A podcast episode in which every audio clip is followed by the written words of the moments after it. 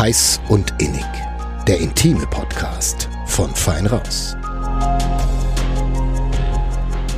Hallo und herzlich willkommen zu einer weiteren Folge von Heiß und Innig, dem intimen Podcast von feinraus.de. Mein Name ist Johannes Alles. Und ich bin nicht Lena Wölki, sondern Isabella Fischer und vertrete die Lena heute. Richtig, die fällt nämlich aus, die Lena. Aber die Isabella äh, springt schon zum zweiten Mal ein und ist sowieso eine alte Podcast-Häsin von unserem Podcast Mitmenschen, für den wir hier gerade auch mal Werbung machen können. Danke, sehr nett. und vielen Dank, dass du heute mit an Bord bist. Wir haben heute mit Professor Michael Sommer gesprochen.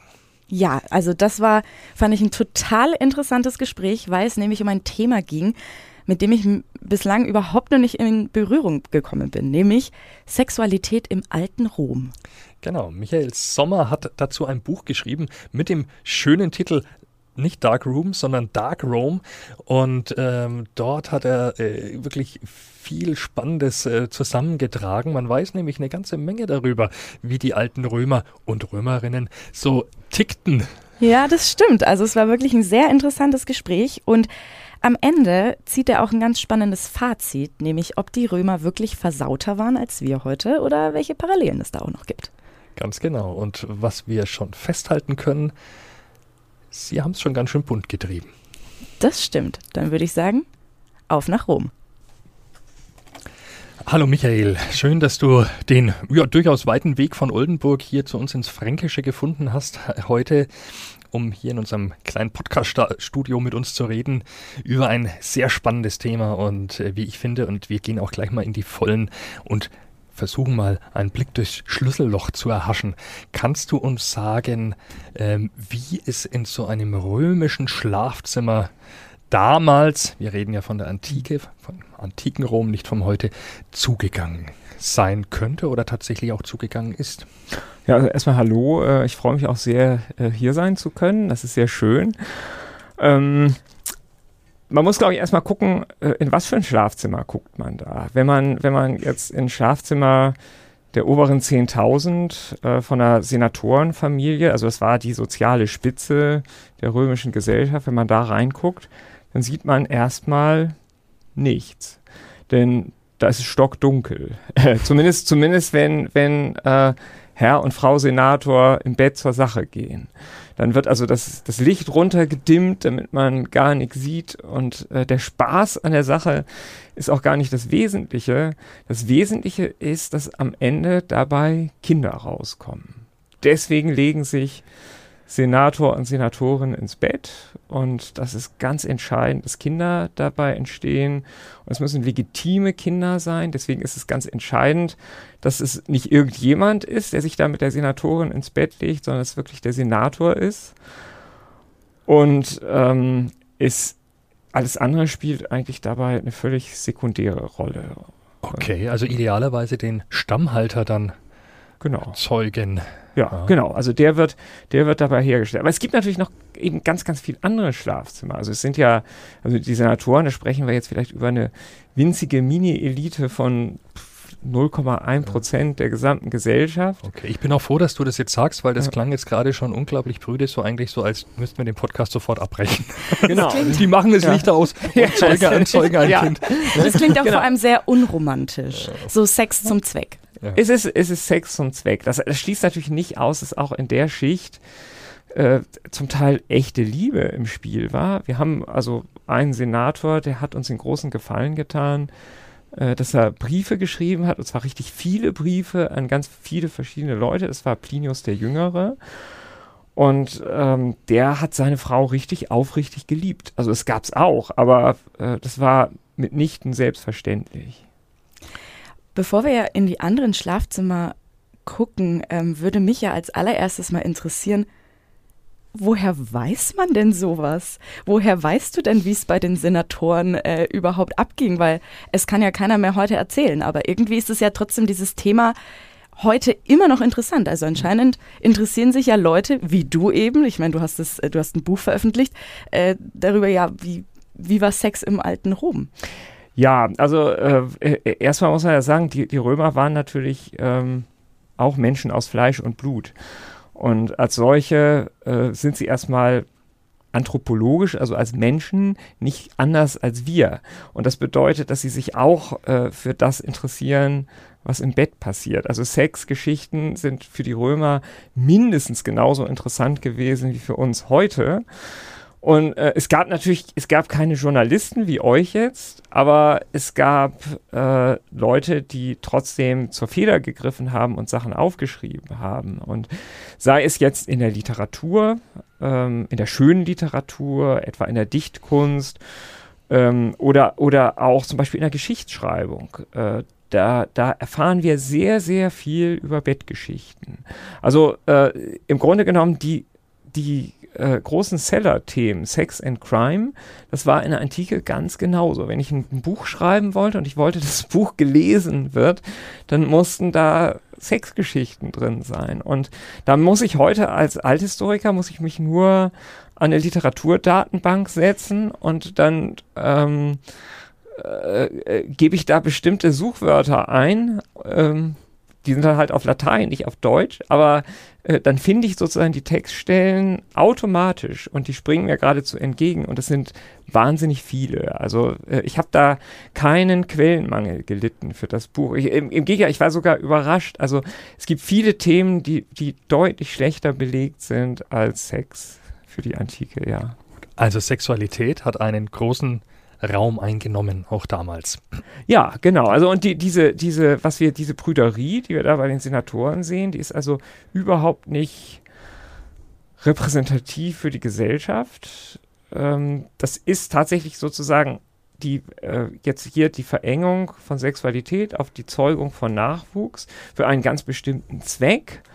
Ähm, ja, das spielt, äh, also das ist tatsächlich bei den Senatoren so, aber das bedeutet aber nicht, dass jetzt alle Menschen so ticken. Und es bedeutet auch nicht, dass die Senatoren, die Betonung auf Senatoren, also die männlichen Senatoren, dass die jetzt auch so getickt haben. Die haben natürlich äh, Gelegenheiten auch gehabt, äh, mehr Spaß im Schlafzimmer zu haben. Es war dann nur nicht mit ihren eigenen Frauen, sondern es war mit anderen Frauen. Das, also, es ging halt auch.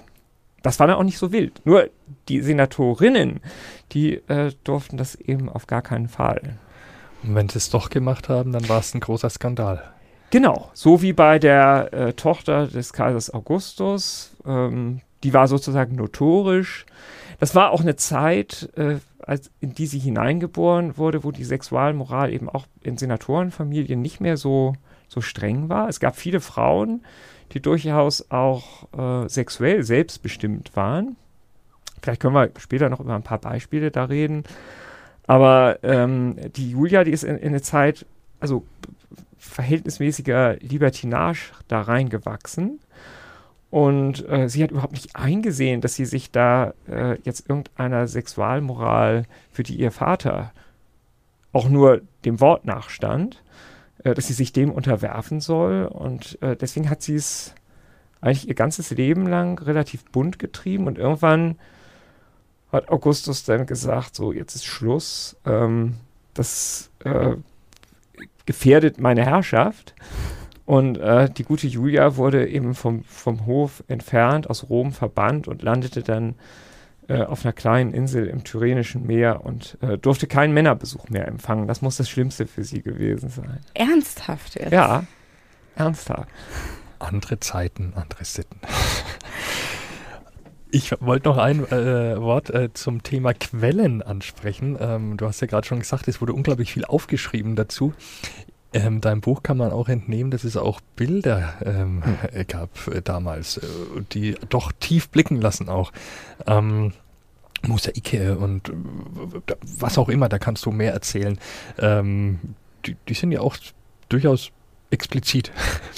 Ja, total. Also, äh, ich meine, wir, wir äh, jammern immer so über die Sexualisierung unserer Gesellschaft, alles Mögliche, die Werbung und äh, so, das sei alles so wahnsinnig sexualisiert. Das ist nichts im Vergleich zu, zu den Bildern, äh, die äh, den Otto Normalrömer sozusagen tagtäglich ausgesetzt war. Wenn wir, also wenn wir uns jetzt angucken, äh, Pompeji, da haben wir nun ein Haus, wo, wo wirklich die Bilder nun super explizit sind. Das ist äh, das Bordell, das ist, das ist nun mehr oder weniger auch klar. Aber auch im öffentlichen Raum, da, da, äh, man hat überall äh, so, so, so klein Architekturdekor, da hat man kopulierende Paare dann irgendwie, die da zu sehen sind. Oder jetzt gerade kürzlich ist in Pompeji so ein Prunkwagen gefunden worden. Da weiß man eigentlich gar nicht, was damit gemacht wurde, ob der durch die Straßen gefahren ist oder nicht. Also das, das ist, äh, das Ding ist übersät mit sehr, sehr expliziten Sexszenen.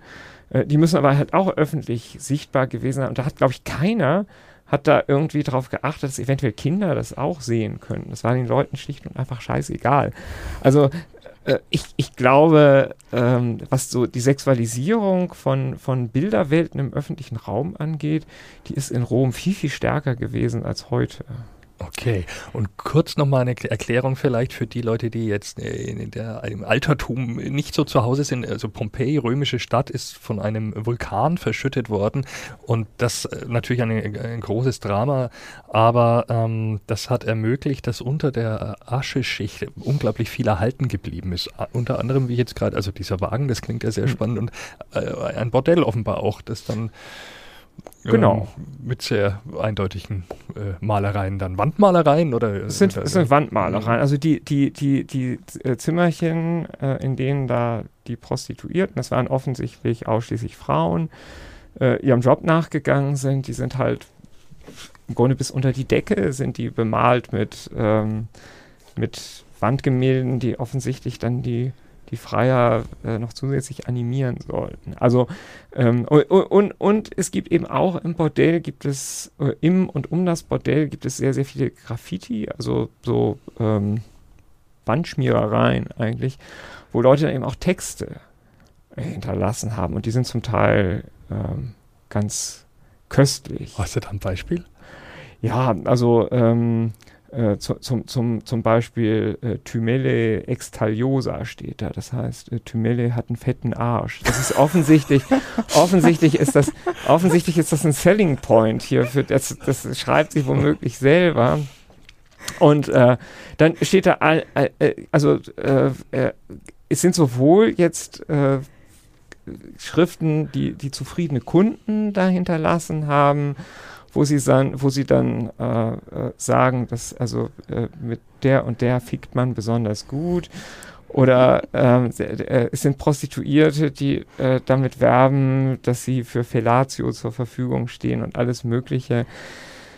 Ähm, es sind zum Teil auch, zum Teil werden auch Preise genannt, ähm, wobei das äh, Preisniveau erstaunlich stark variiert. Also es sind manche äh, die machen das für zwei Asse, das ist also nichts. Äh, und dann gibt es schon einige, die deutlich mehr äh, verlangen. Das heißt also, offensichtlich gab es auch Prostituierte, die dann unterschiedliche soziale Klassen bedient haben. Also zwei Asse, das wäre jetzt so in dem Bereich, das könnte sich ein einfacher Legionär noch problemlos leisten. Aber dann, wenn das dann irgendwie zum Zehnfachen äh, hintendiert, was bei manchen der Fall ist. Das wäre dann also schon eher so die Preiskategorie für einen höheren Offizier. Mhm. Ich muss richtig lachen. Das hört sich ja an, als wäre das so ein, ja, das Bewertungsportal der Antike gewesen, dass ja? man es einfach äh, draußen hinschreibt, hey, die ist gut, die nicht so, nimmt lieber die.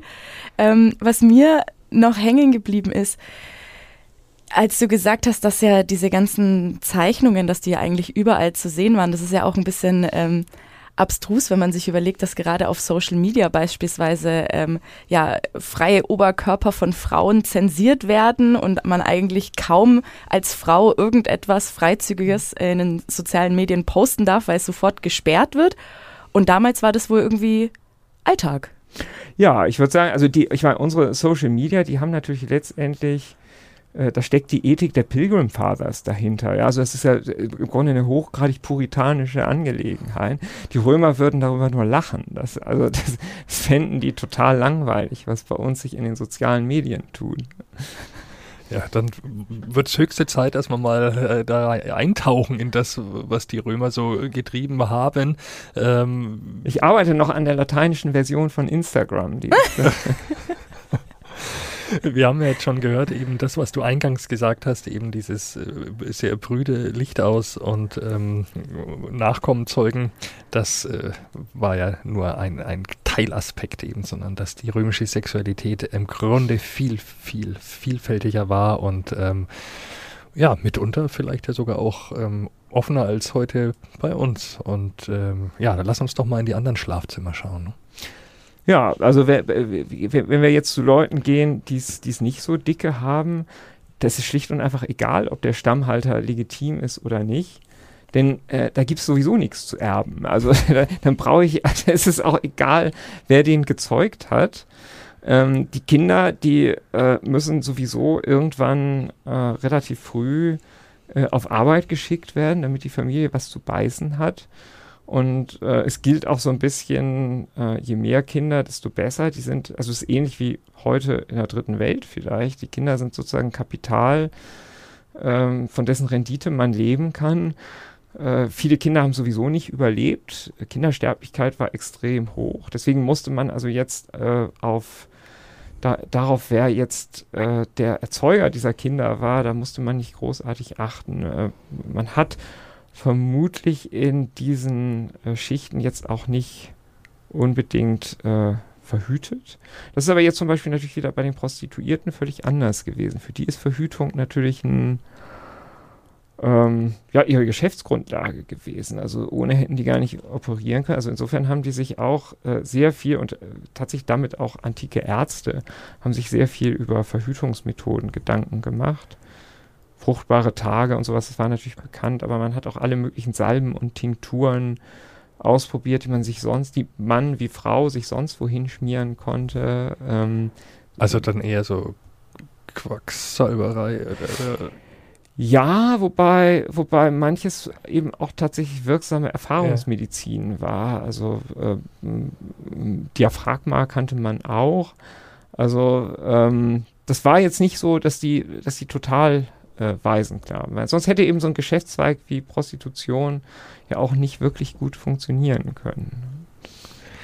Okay, und wenn du sagst, es war letztendlich egal, ähm, so, oder so ein bisschen egal, wer jetzt da dann, ob es legitim war, das Kind mhm. oder nicht, heißt es auch dann, äh, beinhaltet das dann auch, dass die ähm, häufiger wechselndere Partner, Partnerinnen hatten? Ähm, eigentlich glaube ich das nicht. Also ich denke, es, äh, das ist äh, nicht so viel anders gewesen als heute. Also die Familien waren schon äh, relativ konstant.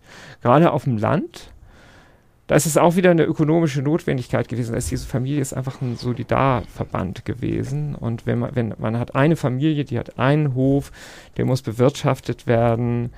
Ähm, ich glaube, da haben die Sexualpartner dann auch nicht so viele Möglichkeiten, jetzt von Blüte zu Blüte zu fliegen. Aber ähm, Sicherlich ist das liberaler zugegangen im, im Städt, in dem, was man jetzt das städtische Proletariat nennen könnte. Da sind die, also da ist die Bindungslosigkeit größer gewesen. Äh, da haben sich Familien dann auch äh, nicht mehr so sehr als Solidarverbände gefühlt, wie das auf dem Land der Fall war. Da hat sicherlich auch mehr Promiskuität unter Partnern gegeben. Eigentlich vergleichbar mit heute auch so ein bisschen. Ne? Also so auf dem Land ein bisschen konservativer, in der Stadt äh, ja, ein bisschen mehr ausprobieren, vielleicht offener. Ja, auf jeden ja. Fall. Ja. Gab es dann damals eigentlich schon sowas wie Patchwork-Familien?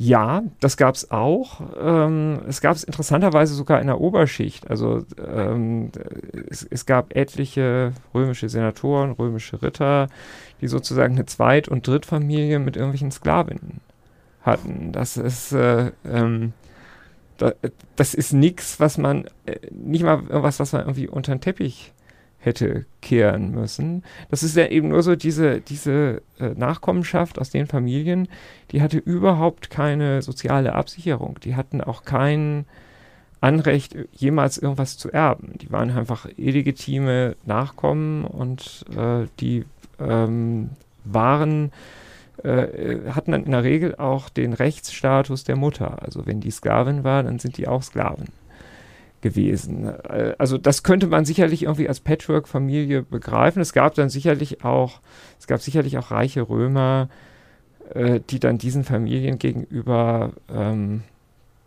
sagen wir mal, nicht völlig emotionslos waren. Äh, das hat sich ja auch gegeben.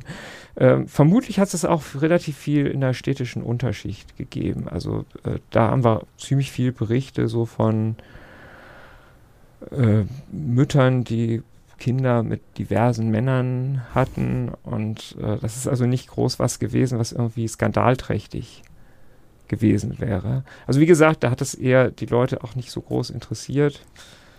Ähm, ja, könnte man, glaube ich, als Patchwork-Familien bezeichnen. Ja. Eine Nachfrage hätte ich, nur dass ich das auch wirklich richtig verstehe.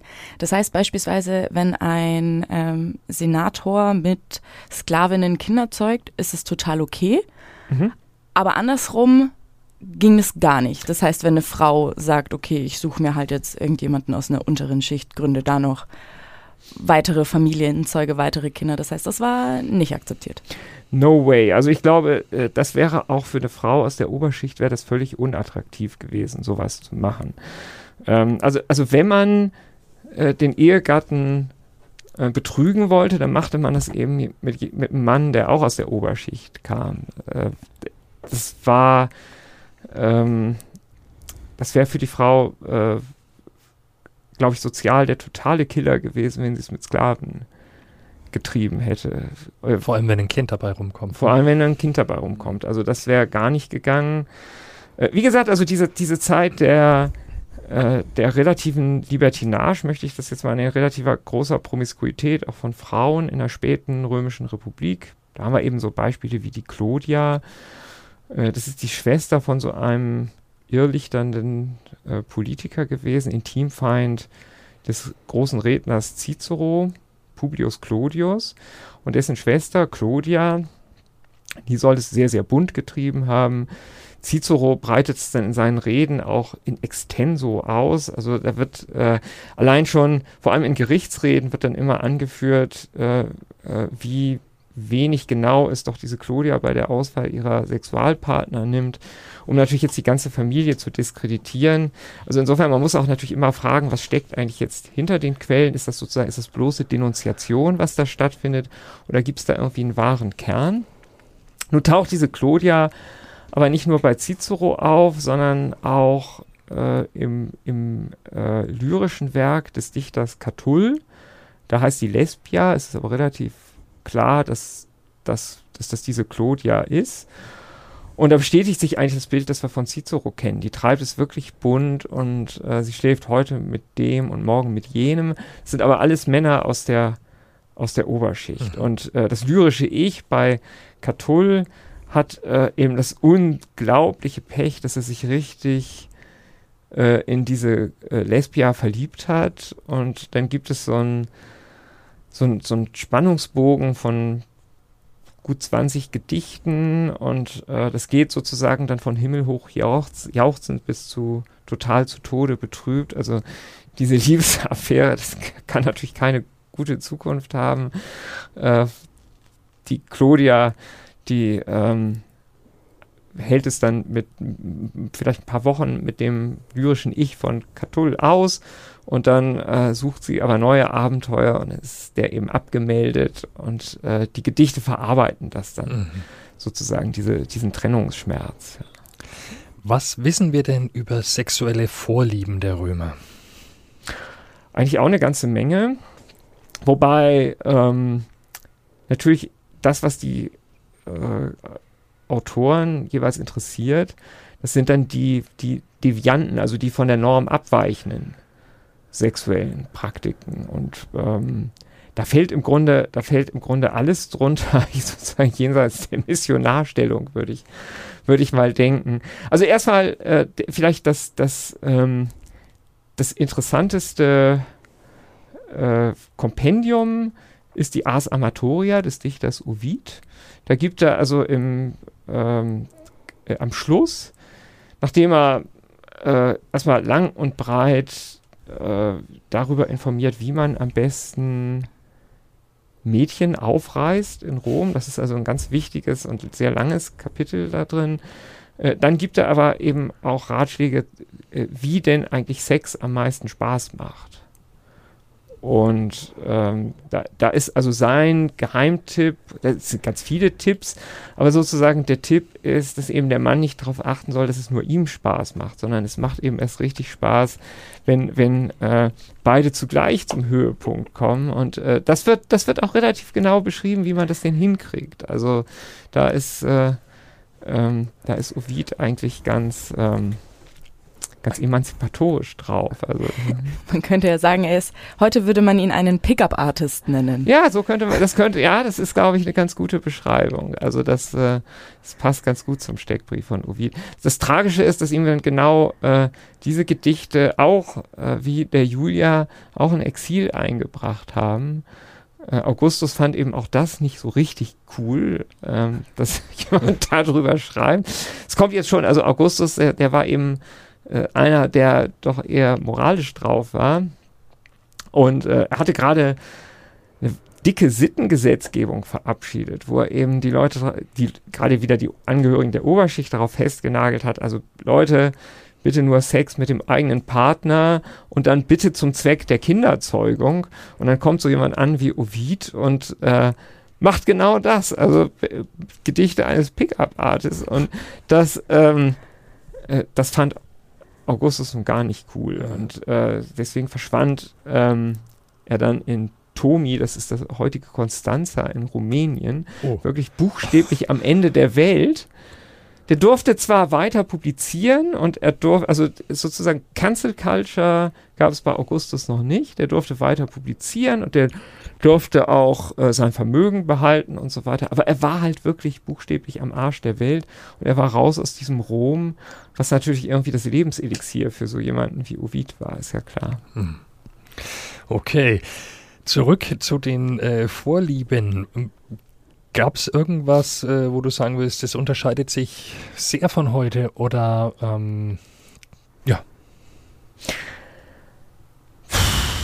Nein, würde ich eigentlich nicht sagen. Also äh, ich, ich glaube sozusagen, das, das Spektrum äh, der, der Vorlieben bis hin zu jetzt ähm, ähm, ähm, Praktiken, irgendwelchen Fetischen und so weiter, das ist eigentlich äh, relativ gleich. Also das scheint eher anthropologisch als sozial ähm, konditioniert zu sein.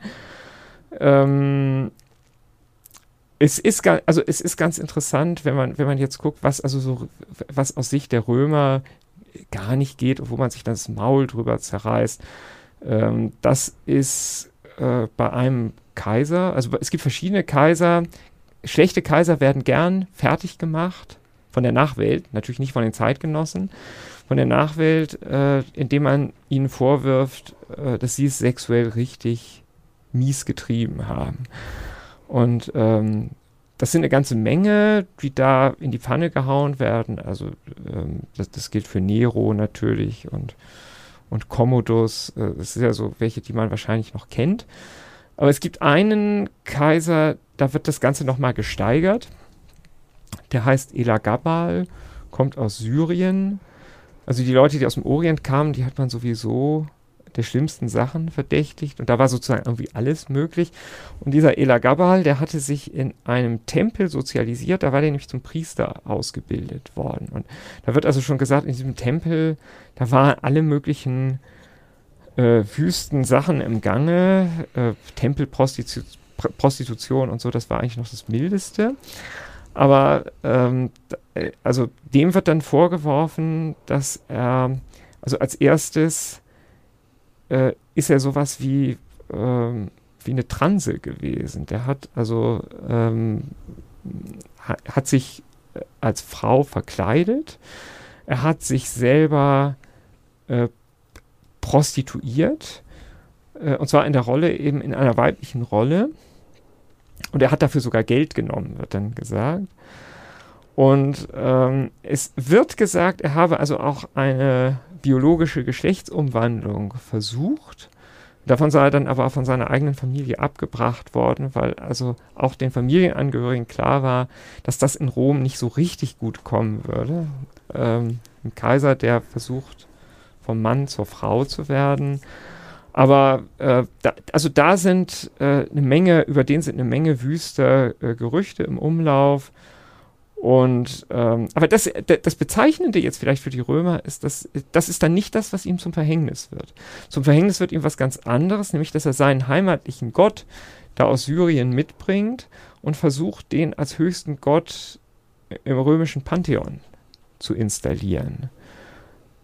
Der ist erst, der ist nur etwa 20, als der dann stirbt. Der wird dann im Prätorianerlager, das ist die städtische Garnison und die Prätorianer sind auch sowas wie Polizisten da in Rom und in deren Heerlager wird er zusammen mit seiner Mutter erschlagen und dann versucht man die Leichen ins Klo zu werfen und es gelingt nicht, weil der Abfluss zu eng ist und dann schleift man die durch die ganze Stadt und wirft die dann am Ende in den Tiber. Aber wie gesagt, das Ganze passiert nicht, weil, weil der so im Grunde genommen so bizarre, also aus römischer Sicht bizarre sexuelle Dinge wollte, sondern äh, das, ist, das ist ein religionspolitisches mhm, Problem, das ja. man da hat mit dem. Okay. Super spannend tatsächlich, und du hast es gerade schon angesprochen. Das heißt, er hat sich als ähm, Frau verkleidet, mhm. ähm, hat sich dann sozusagen auch angeboten. Äh, das ist ja schon ja, das heißt, Transsexualität gab es wohl schon. Wie schaut es denn aus mit Homosexualität im alten Rom? Ja, Homosexualität ist eigentlich gar kein Problem. Das gab's.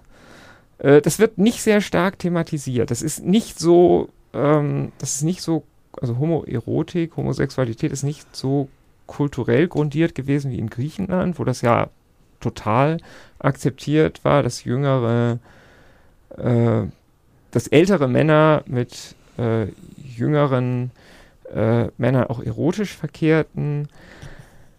Ähm, das ist in Rom weniger gang und gäbe gewesen. Es ist aber auch letztendlich nicht wirklich tabuisiert gewesen. Man kann das also auch wieder an Ovid sehen. Äh, Ovid sagt, ähm, das, und das ist ganz bezeichnend, äh, er sagt, Homosexualität, da hat er kein, eigentlich keine Probleme mit. Er sagt, es macht nur keinen Spaß, weil ähm, in der Regel äh, heterosexuelle Liebesbeziehungen auf dem Einverständnis äh, beider Seiten beruhen, während das bei homosexuellen Liebesbeziehungen meistens nicht der Fall sei.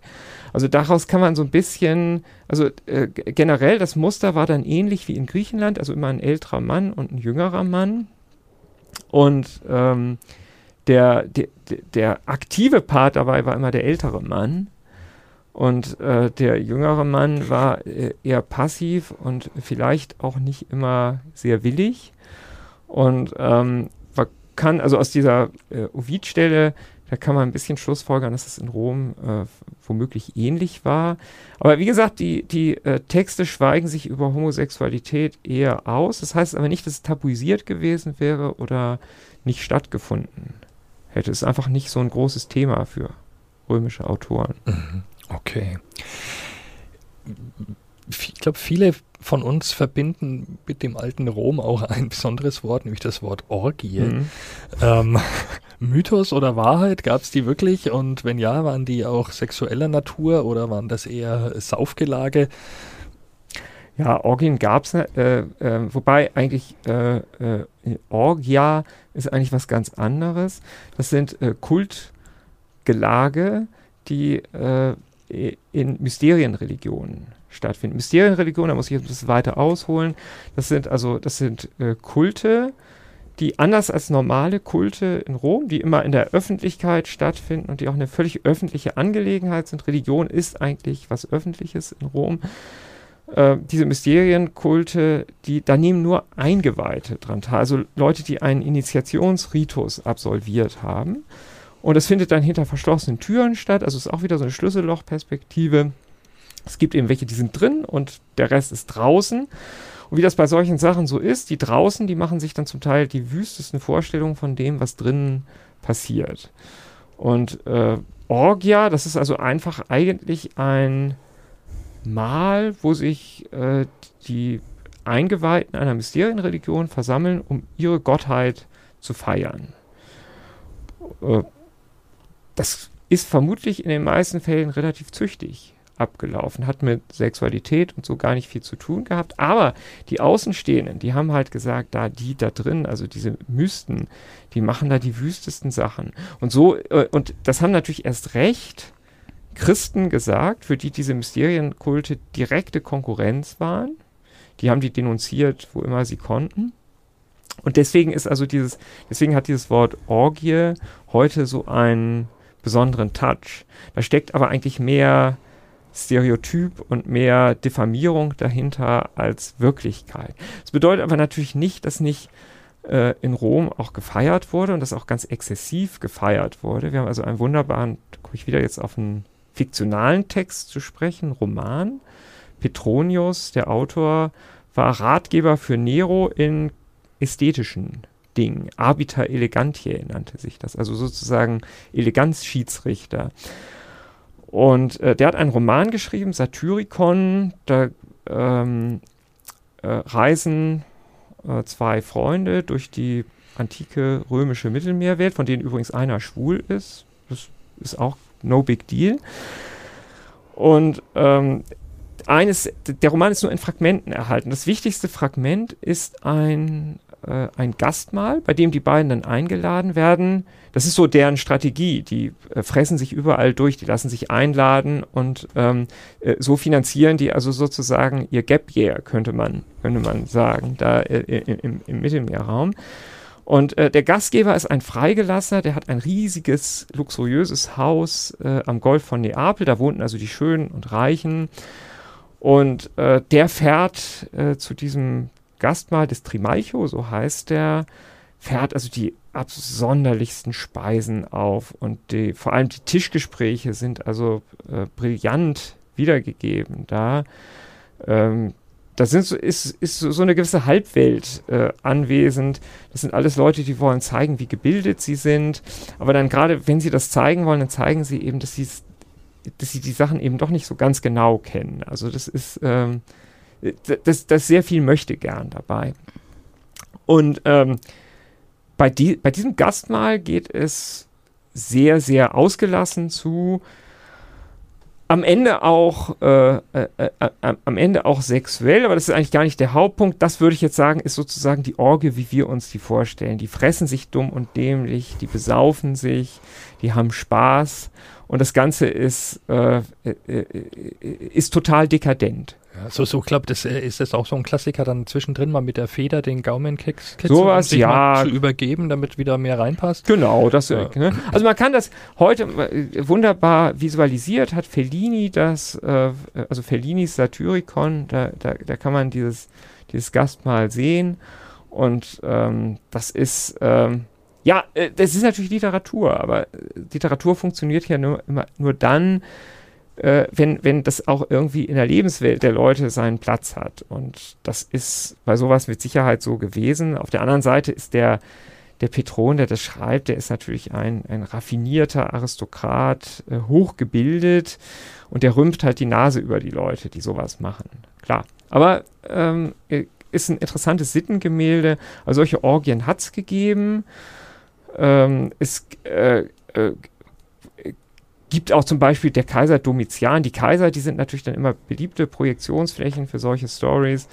Der Kaiser Domitian, der soll äh, auch anlässlich von solchen Gelagen, der hat sich dann mal zurückgezogen mit einer Frau von irgendeinem Senator und ähm, hat die dann gevögelt.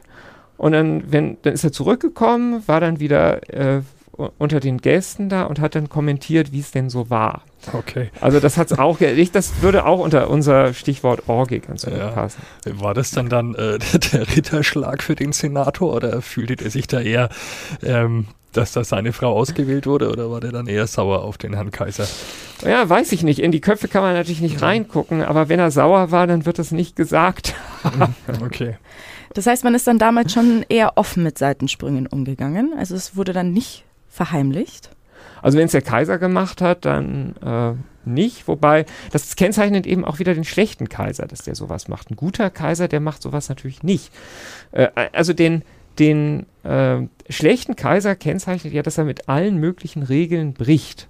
Und dazu gehört eben auch das Sexuelle. Und äh, also das, äh, also dass man dann, dass einem dann nichts mehr heilig ist, auch nicht die Ehe äh, der, der Mitsenatoren, die ja letztendlich aus der Perspektive der zumindest der Senatoren waren das Standesgenossen des Kaisers, dass man also nicht mal mehr vor deren, vor den, deren Ehefrauen und vor deren Ehe Respekt hat, das ist sozusagen schon so ziemlich das Mieseste, was man als Kaiser machen kann. Und das kennzeichnet eben einen schlechten Kaiser wie Domitian, der tritt als Tyrann auf. Und nur ein Tyrann macht sowas. Ein guter Kaiser jetzt wie, ähm, wie Augustus oder, oder Trajan oder so, der würde nie auf den Gedanken kommen. Und selbst wenn er auf den Gedanken gekommen ist, dann wissen wir heute nichts davon, weil es niemand aufgeschrieben hat. Denn das würde ja nicht zum Bild des guten Kaisers passen. Mhm. Das heißt, die Moral war dann schon ein hohes Gut. Oder auch eher nicht. Ja, ich würde sagen, dass also äh, die, die, das Regeln respektieren, das war ein hohes Gut und äh, dass man, dass man, dass sich der Kaiser, äh, dass sich der Kaiser an Regeln hält äh, und nicht wie ein absoluter Monarch agiert. Das ist ein hohes Gut. Also sozusagen l'état c'est moi, so dieses, dieses ähm, Credo des Absolutismus, das hatte eigentlich in der römischen Kaiserzeit keinen Platz. Das hat Mommsen mal so schön gesagt. Ähm, der Kaiser, der ist nicht legibus solutus, der ist nicht von den Gesetzen abgelöst, sondern der ist selber an die Gesetze gebunden, die er ja maßgeblich gemacht hat. Aber trotzdem, also der kann nicht ähm, verrückt spielen und kann nicht ähm, wie so ein freies Radikal machen, was er will. Und das ist das, das ist das, äh, ähm, das zeichnet den schlechten Kaiser aus, dass er eben macht, was er will. An, in einer Stelle bei Tacitus steht so schön, und da begriff Nero, dass er als Kaiser tun und lassen konnte, was er wollte. Und das war der Moment, wo Nero sozusagen die Mutation hinlegt vom guten Kaiser zum schlechten Kaiser. Noch ein Wort zum Thema Gesetzen. Äh, Verbrechen, sexuelle hm. Verbrechen. Hm. Was wurde denn geahndet? Was wurde verfolgt? Also was, ich, ich nehme an, hoffe, Vergewaltigung beispielsweise. Ähm, war das so oder was gab es noch? Was war, was wurde verfolgt? Und jetzt mal abgesehen vom Herrn Kaiser, der äh, sich vielleicht Dinge rausgenommen hat, ähm, sondern wirklich für den, für den normalen Bürger.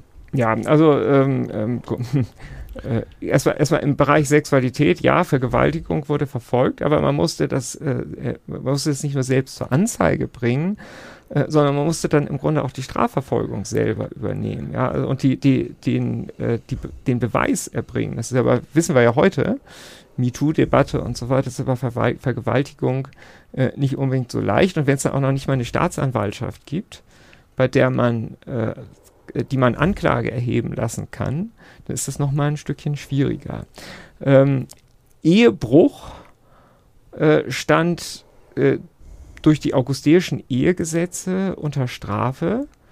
Aber das zeigt eben, diese, gerade diese Ehegesetze zeigen eben eigentlich die beschränkte Reichweite Staat, in Anführungsstrichen jetzt staatlichen Handelns in Rom. Alles das nämlich, was, was äh, wir unter einem Staat verstehen, also Gewaltmonopol und so weiter, das gibt es nicht wirklich in Rom. Und es gibt keine Polizei, habe ich eben schon gesagt, keine Staatsanwaltschaft, ähm, die äh, sowas verfolgen kann. Und äh, da hat dann ein Kaiser kann dann den lieben langen Tag Gesetze erlassen, aber äh, wenn das mit der Befolgung der Gesetze nicht so richtig klappt, und das war bei diesen Ehegesetzen so, dann ähm, nützt das eben auch nicht viel. Insofern, diese Ehegesetze des Augustus, das war so ein Ansatz. Das war sicherlich auch ganz gut gemeint, um die, die Homogenität der Oberschicht, die heillos zerstritten war und auch durch Bürgerkriege einen gewaltigen Aderlass hinzunehmen hatte in der späten Republik, um die sozusagen wieder aufzuzüchten. Deswegen sind diese Ehegesetze ma äh, massiv erlassen worden. Aber es hat mit der Befolgung nicht so geklappt und deswegen sind solche Gesetze äh, dann einfach wegen Unwirksamkeit auch alsbald in Vergessenheit geraten. Und mehr oder weniger nach dem Tod des Augustus, da galten die Gesetze zwar nominell fort, aber weil niemand sie, die, niemand sie erzwang, deswegen sind die dann, ist eigentlich Gras über die Sache gewachsen. Also es gab Regeln, aber sie ließen sich kaum umsetzen. Ja, äh, äh, sie ließen sich, also jedenfalls, sie ließen sich nicht von staatlicher Seite erzwingen. Hm. Ähm, viel effektiver ließen sich Regeln durchsetzen, wenn sie sozial akzeptiert waren. Äh, und dann konnte der Staat sozusagen die Erzwingung dieser Regeln outsourcen an, an andere Institutionen, wie zum Beispiel die Familie oder Freundeskreise oder ganz wichtig in Rom die Klientel. Das ist äh, äh, ein Bindeglied, das die oberen 10.000 mit den ähm, mit der breiten Masse der Bürger verknüpft. Und äh, es gibt eben Klienten die sind unten und Patrone, die sind oben. Und die Klienten schulden den Patronen Loyalität und im Gegenzug geben die Patrone den Klienten Schutz. Zum Beispiel auch vor Gericht, wenn sie, wenn es darum geht, ihre Interessen irgendwo durchzusetzen. Und äh, äh über so etwas kann man die Einhaltung sozialer Regeln in Rom sehr, sehr viel besser durchsetzen als äh, durch staatliche Erzwingung, wie wir das jetzt heute kennen, äh, wenn du böse bist, kommt der Polizist und wirft dich ins Gefängnis. Also sozusagen diese Logik äh, funktioniert eben in Rom nicht. Äh, Regeln funktionieren aber dann, wenn sie sozial akzeptiert sind und wenn sie mit den sozialen Institutionen, die es gibt, harmonieren. Also wenn der Patrone beispielsweise sagt, ey, du hör mal, hör mal zu, hör mal auf mit dem der, rumzuhuren vielleicht oder, oder du hast da offenbar jemanden vergewaltigt, lass das mal, das ist nicht gut. So, genau. Ja, und dann würde auch zum Beispiel der Patron würde auch dafür sorgen, dass es dann zwischen Opfer und Täter einen Interessenausgleich gibt. Mhm. Das ist so ein bisschen so wie mit dieser, dieser islamischen Schiedsgerichtbarkeit, die wir hier als Paralleljustiz hier teilweise in Deutschland haben. Ja, da werden, also da wird auch sozusagen auf der Basis, sei es jetzt die Scharia oder irgendwelche äh, Werte und Normen, die in der migrantischen Community gelten, äh, da wird die Justiz in die eigenen Hände genommen. Äh, in Rom äh, funktioniert sowas äh, gut zusammen mit Staatlichkeit, weil die Staatlichkeit eben schwach ist. Bei uns ist die Staatlichkeit stark und äh, wir können sowas nicht tolerieren. Und deswegen hat der Staat sich darum zu kümmern, dass sowas nicht stattfindet. Aber in Rom äh, wäre eigentlich ein, ein äh, soziales Miteinander ohne solche Institutionen gar nicht vorstellbar gewesen. Boah, ja, Michael, du hast uns da jetzt echt einen riesigen Einblick schon mal gegeben, wie das denn damals war.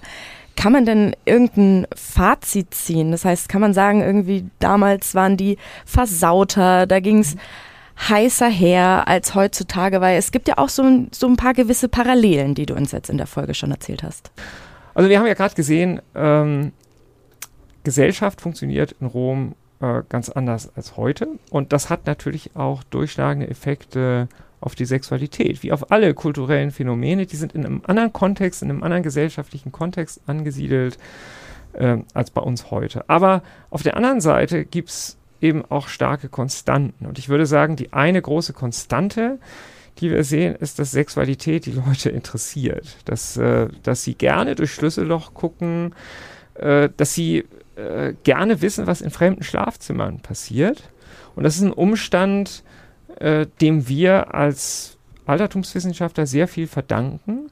Denn dadurch wissen wir eben unglaublich viel, was in diesen Schlafzimmern passiert ist. Nicht jede dieser Geschichten ist wahr.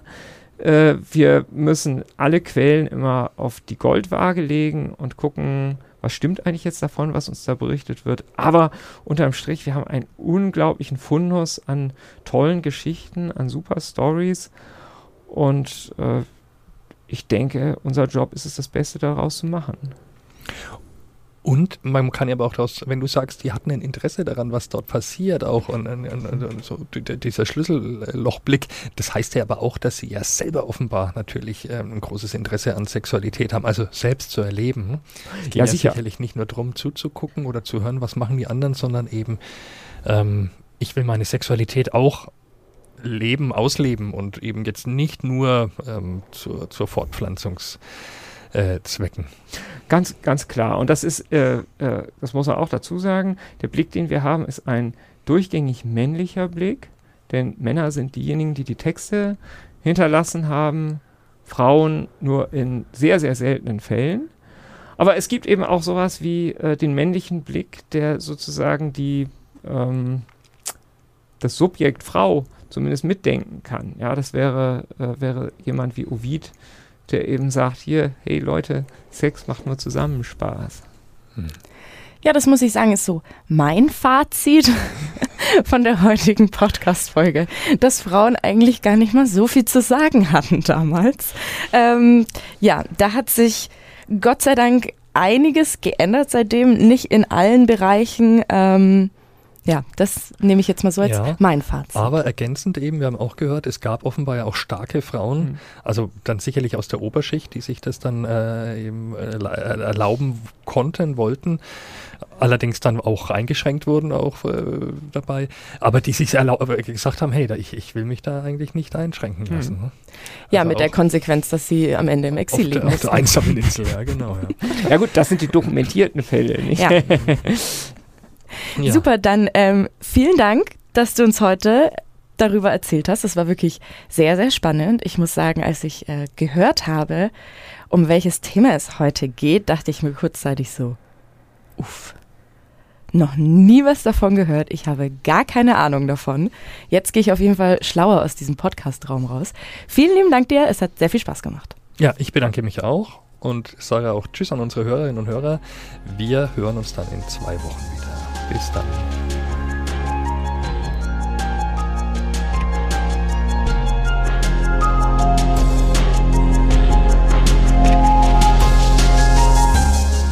Mehr zu heiß und innig bei Feinraus und nordbayern.de.